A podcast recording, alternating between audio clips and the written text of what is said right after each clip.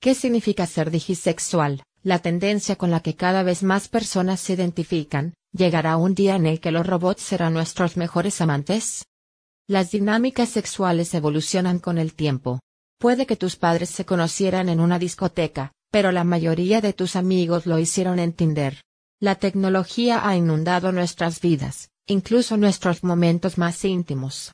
Pero hacer sexting o usar un vibrador inteligente solo es la punta del iceberg de una tendencia al alza a la que los expertos han llamado digisexualidad.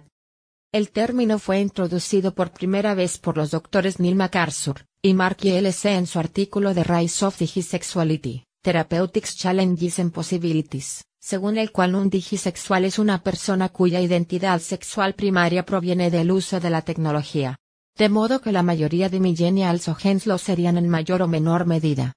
Gracias a la tecnología, los juguetes sexuales pueden ser cada vez más sofisticados.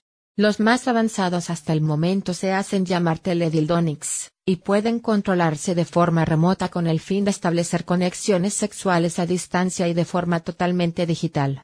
Un mercado relativamente nuevo que no deja de crecer con empresas como MiBot, Lovence o WebAI como pioneras. Pero esto es solo el principio. David Levy pronosticó en su libro Love and Sex with Robots que en 2050 el sexo con robots sería un lugar común. Sin embargo, para MacArthur esta práctica todavía despierta ciertos estigmas. Aunque ya existen algunos casos como el del hombre japonés que se casó con el holograma de Miku Atsune, todavía muchos encuentran desagradable el uso de tecnologías de inmersión como robots o VR para experimentar placer sexual.